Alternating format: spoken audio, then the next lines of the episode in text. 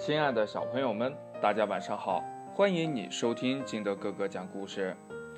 今天呀，金德哥哥给大家讲的故事叫《绿山楂》。话说呢，山坡上长了一片山楂林。这秋天到了呀，山楂树上的果子在微风的吹拂下，慢慢的成熟了，一个个的由绿变红，非常的惹人喜爱。这里边呀，有一颗还没有变红的绿山楂，看见其他的果子都变红了，于是呀，他就问到了：“嗯，那个，嗯，你你们为什么要变成红色呀？”“啊，怎么你不知道呀？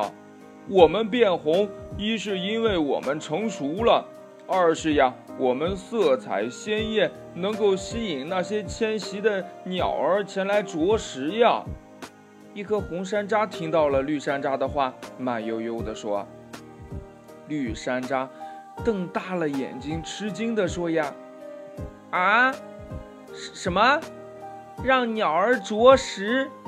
这太可怕了吧！我可不想让鸟儿吃掉。哎。”那有什么可怕的呀？红山楂趁着一阵风吹来，挪了挪自己圆滚滚的身体，接着说：“我们让鸟儿吃掉，是为了让它们把我们带到别的地方去安家落户。让鸟儿吃掉，那它们的胃还不把我们消化掉啊？”绿山楂害怕地说。红山楂呢，耐心地解释道：“嗯，不会的，放心吧。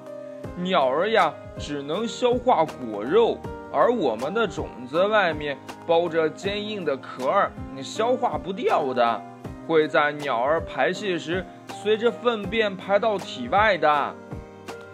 嗯嗯，鸟粪脏乎乎的，太恶心了，我可受不了。”绿山楂更不乐意了。这这有什么受不了的呀？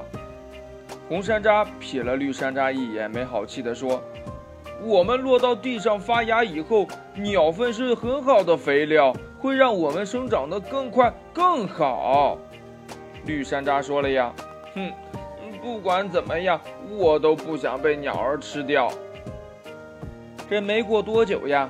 那些鲜红的山楂，一个个的都被路过的鸟儿吞进了肚子，带到了远方，在新的地方生根发芽、安家落户。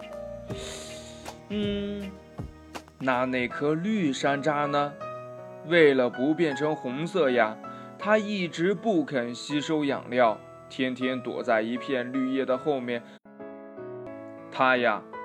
生怕被鸟儿给发现吃掉。深秋来了，西北风吹光了山楂树上所有的叶子，那颗蔫儿巴巴的绿山楂也从枝头上掉到了地上，永远的结束了它的生命。故事讲完了，亲爱的小朋友们，如果你是一颗绿山楂。你愿意变红吗？为什么呢？快把你想到的跟你的爸爸妈妈还有你的好朋友相互交流一下吧。喜欢听金德哥哥讲故事的，欢迎你下载喜马拉雅，关注金德哥哥。同样呢，你也可以添加我的个人微信号码幺三三三零五七八五六八来关注我故事的更新。